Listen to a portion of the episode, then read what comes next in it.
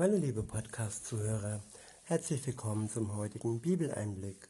Schön, dass ihr wieder dabei seid. Heute habe ich für euch ein Kapitel aus dem Kolosserbrief. Und zwar ist es das dritte Kapitel und ich benutze wieder die Übersetzung Das Buch von Roland Werner. Ab Vers 1 geht es los. Dort steht, für euch aber gilt etwas ganz anderes. Ihr seid mit dem Messias zu einem ganz neuen Leben auferweckt worden. Deshalb richtet euch auf das aus, was oben ist, in der Wirklichkeit Gottes. Dort hat der Messias seinen Platz an der rechten Seite Gottes eingenommen, den Platz voller Ehre und Macht.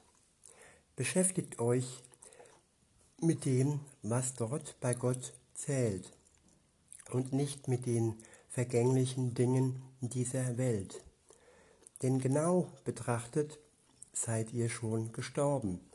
Und das, was euer Leben wirklich ausmacht, ist zusammen mit dem Messias in Gott verborgen. Ich wiederhole den letzten Vers. Denn genau betrachtet seid ihr schon gestorben. Und das, was euer Leben wirklich ausmacht, ist zusammen mit dem Messias in Gott verborgen. Wer ein Leben mit Jesus beginnt, wer sich zu ihm bekehrt und wer von ihm ähm, die Vergebung geschenkt bekommt, der hat ein neues Leben. Das alte Leben hat er hinter sich gelassen und genau genommen ist er schon gestorben. Das alte Leben ist vergangen. Auch wenn er noch auf dieser Welt lebt, dann lebt er doch schon für die neue Welt, für die Ewigkeit. Und was sein Leben wirklich ausmacht, das ist bei Jesus, bei Gott verborgen. Es ist nicht, es ist noch nicht komplett sichtbar. Es ist das Erbe, das er erst bekommt, wenn er ja sein irdisches Leben ganz hinter sich gelassen hat. Also er lebt in der Hoffnung, er lebt im Weitblick und hat einen Horizont, der über diese Welt hinausgeht. Er ist nicht beschränkt auf diese Welt, sondern er ist auf die Ewigkeit ausgerichtet. Weiter heißt es, er, der Messias selbst, ist euer Leben. Wenn er am Ende für alle sichtbar erscheinen wird, dann werdet auch ihr zusammen mit ihm im ganzen herrlichen Glanz Gottes sichtbar werden. Deshalb trennt euch radikal von all dem, was zur vergänglichen Weltwirklichkeit gehört sexuelles Fehlverhalten, Unreinheit, emotionale Gewaltausübung, böse, ungezügelte Begierde und Habgier, die letztlich nichts anderes ist als die Verehrung falscher Götter. All diese Lebenshaltungen bringen Gott Gottes Strafgericht über alle Menschen die sich der Gottlosigkeit hingegeben haben. Früher wart ihr auch davon geprägt und habt euer Leben entsprechend gestaltet. Jetzt aber sollt ihr das alles hinter euch lassen. Zorn, Wutausbrüche, bewusste Bosheit, Gotteslästerung und zerstörerisches Gerede, das aus eurem Mund kommt. Hört auf, einander zu belügen oder zu täuschen. Denn ihr habt doch euer altes Ich ganz abgelegt und euch von solchen Einstellungen und Handlungen für immer verabschiedet. Und ihr habt euch in, eurer, in euer neues Ich gekleidet. In dieser neuen Lebenswirklichkeit werdet ihr immer wieder neu bestärkt. Wir sind neu gekleidet. Wir haben ein neues Ich, das verbunden ist mit Gott, mit seinem Geist. Und wir haben das alte Kleid abgelegt und wir leben jetzt in der neuen Wirklichkeit Gottes. Wir haben uns von den alten ähm, Handlungen verabschiedet und richten uns jetzt auf Gott aus. Weiter heißt es, in dieser neuen Lebenswirklichkeit werdet ihr immer wieder neu bestärkt. Wir bekommen immer neue Kraft und Stärke in unserer neuen Lebenswirklichkeit. Bestärkung heißt auch Zuspruch und Ermutigung sowohl von Gott, von seinem Wort, als auch von denen, die mit ihm unterwegs sind, mit unseren Geschwistern. Weiter heißt es im Text, dabei ist der euer Vorbild, der diese neue Identität erschaffen hat. Ihn wollt ihr vollkommen erkennen. Für ihn spielt es keine Rolle, zu welchem Volk ein Mensch gehört, ob er Grieche oder Jude ist. Auch die traditionelle Religion ist nicht mehr von Bedeutung, ob er beschnitten ist oder nicht.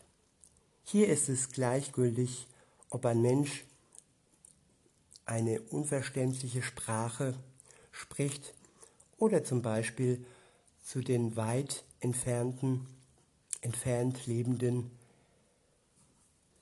äh, Geiten gehört, ob er als abhängiger Sklave oder frei und selbstbestimmt lebt. Denn alle Lebenswirklichkeiten kommen im Messias zusammen und er lebt in allen. Alles kommt bei Gott zusammen. Wir sind seine Schöpfung, die Menschen sind aus ihm entsprungen. Und wenn wir dann ihn erkennen und uns für ihn entscheiden, dann ist es völlig egal, welche Hautfarbe wir haben und aus welcher alten Religion wir kommen, ob wir beschnitten sind oder nicht beschnitten sind. Das Alte, das Vergangene ist nicht mehr wichtig. Wichtig ist das Heute und die Ewigkeit, das Zukünftige. Der nächste Abschnitt ist überschrieben mit In der Liebe leben. In Vers 12 heißt es, von Gott seid ihr auserwählt worden. Zu ihm gehört ihr ganz und gar. Von ihm seid ihr in Liebe angenommen. Das sind die neuen Lebenseinstellungen, die ihr einüben sollt. Ich wiederhole. Zu ihm gehört ihr ganz und gar. Von ihm seid ihr in Liebe angenommen. Das sind die neuen Lebenseinstellungen, die ihr einüben sollt. Barmherzigkeit, barmherzige Zuwendung, Herzensgüte, Demut, Taktgefühl und Geduld. Ich wiederhole, barmherzige Zuwendung, Herzensgüte, Demut, Taktgefühl und Geduld.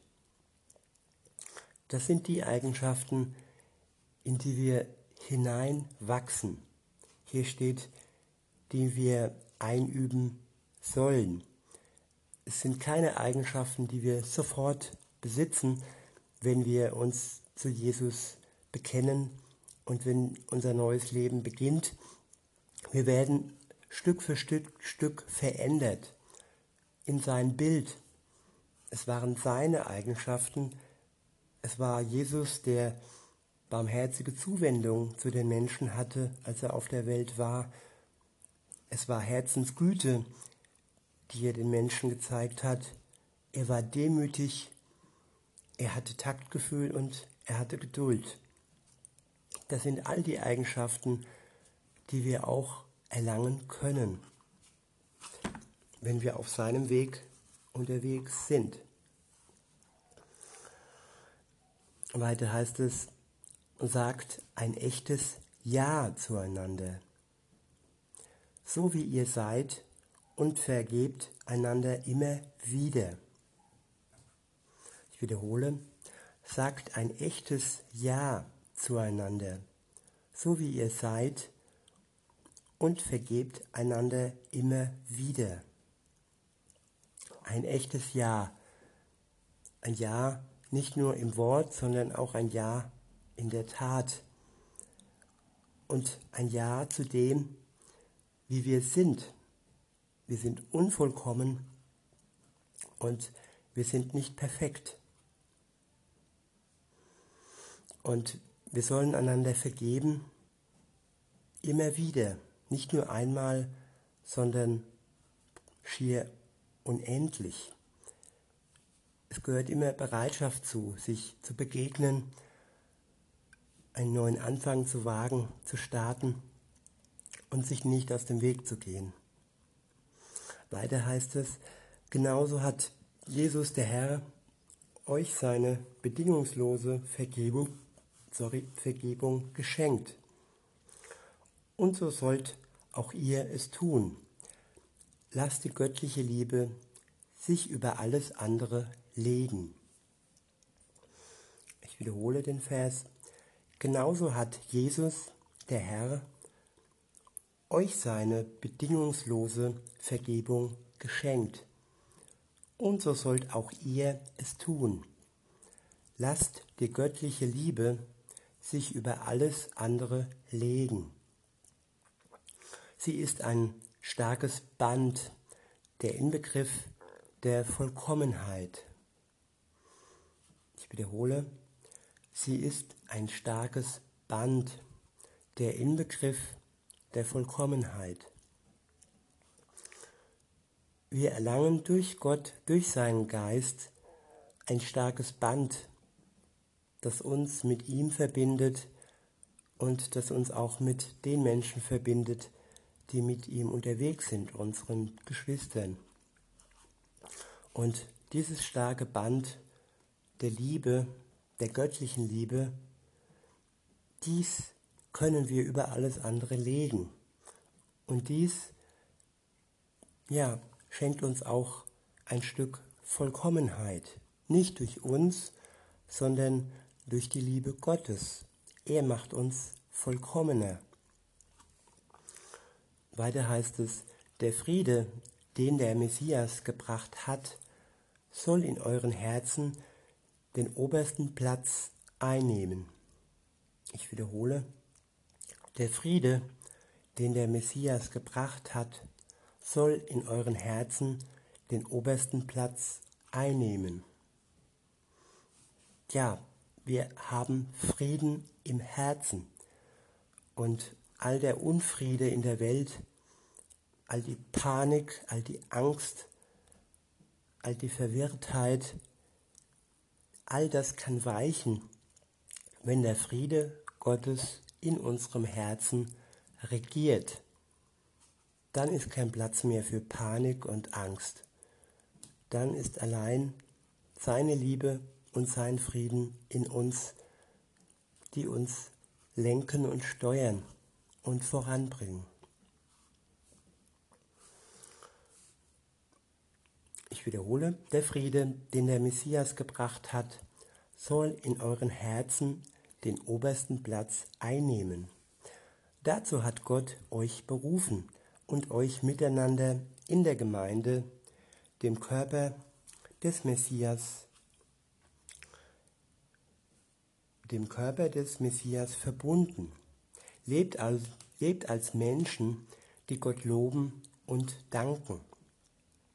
Ich wiederhole nochmal den letzten Vers. Dazu hat Gott euch berufen und euch miteinander in der Gemeinde, dem Körper des Messias, verbunden. Lebt als Menschen, die Gott loben und danken. Gewährt der, der Botschaft des Messias in euch einen weiten Raum. Helft einander, sie in ihrer ganzen Weisheit zu verstehen und ermutigt einander dadurch. Ich wiederhole, gewährt der Botschaft des Messias in euch einen weiten Raum. Helft einander, sie in ihrer ganzen Weisheit zu verstehen und ermutigt einander dadurch. Ja, unser Inneres besteht aus einem Raum und es liegt an uns, wie viel Raum wir der Botschaft Gottes geben.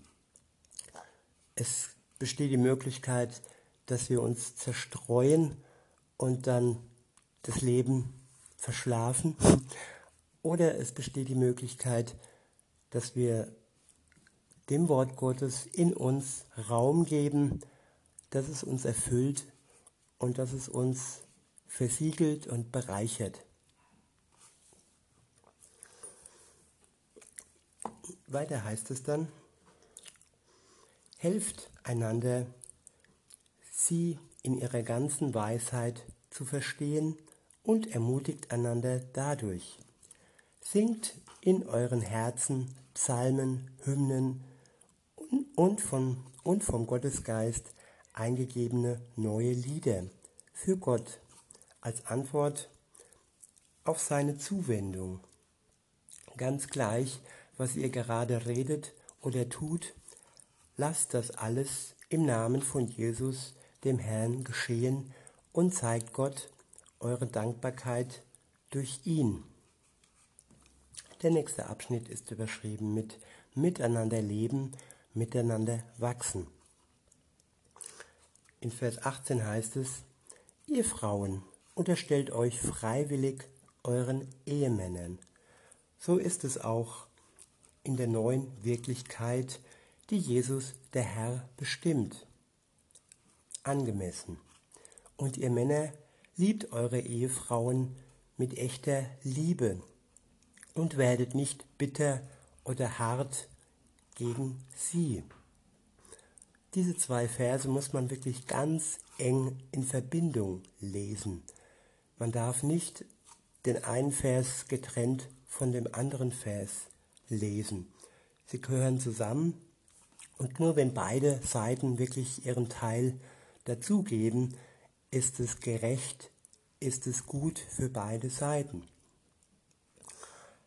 Wenn sich eine Frau dem Mann freiwillig, also ohne Zwang und ohne Freiheit dazu, äh, seinem Mann unterstellt, unterwirft, dann geht das nur, wenn der Mann gleichzeitig seine Frau liebt.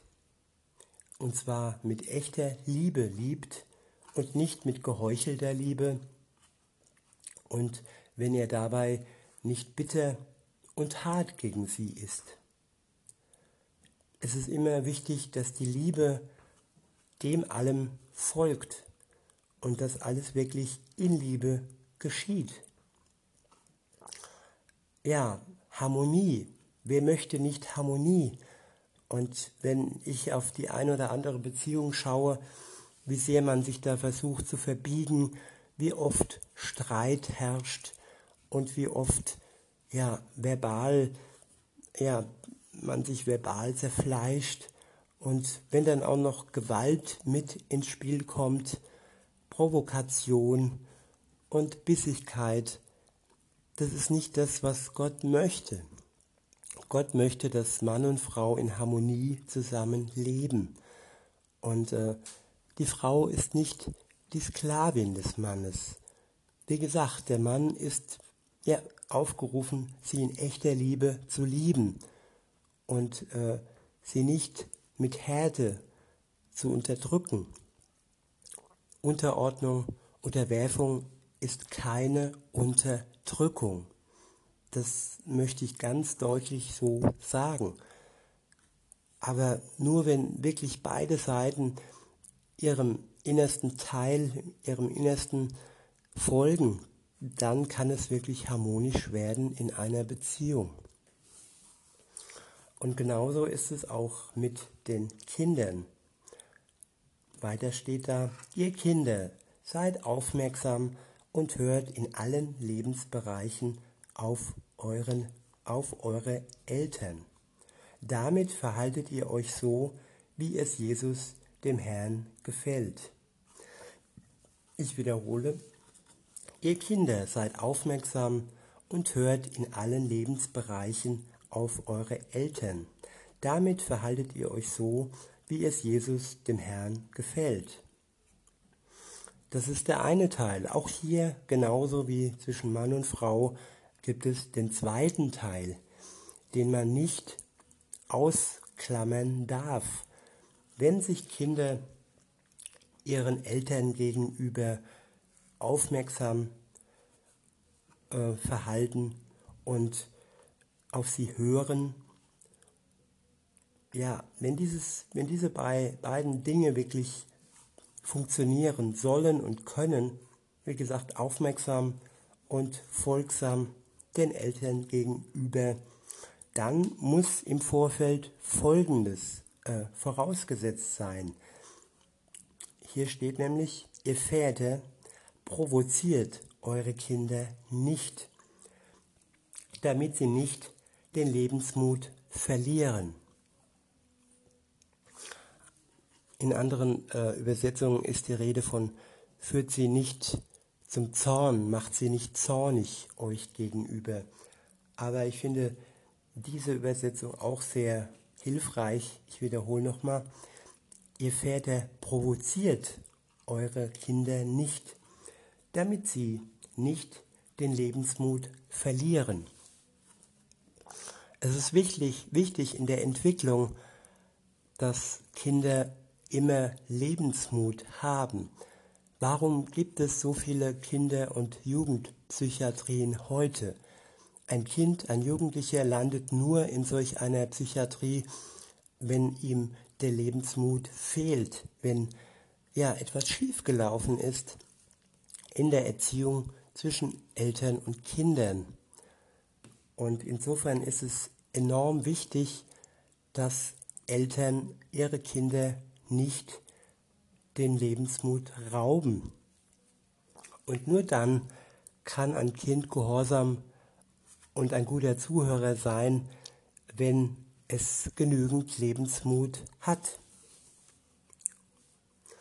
Und weiter heißt es dann im Text, ihr Leibeigenen gehorcht in allen Dingen denen, die nach den herrschenden Gegebenheiten eure Herren sind Tut das nicht nur, wenn sie euch beobachten, denn damit würdet ihr euch als Leute herausstellen, die den Menschen gefallen wollen, sondern tut das mit ungeteilten Herzen, weil ihr dadurch letztlich Jesus dem Herrn Respekt und Ehrfurcht entgegenbringt.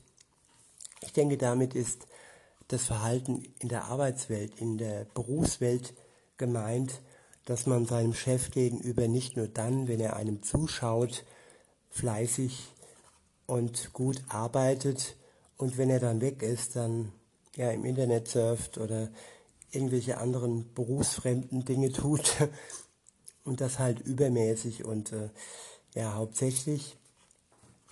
Ähm, ja, weiter heißt es dann, was auch immer ihr gerade tut, setzt euch ganz dafür ein denn ihr tut es im Grunde ja nicht für Menschen, sondern für ihn, den Herrn.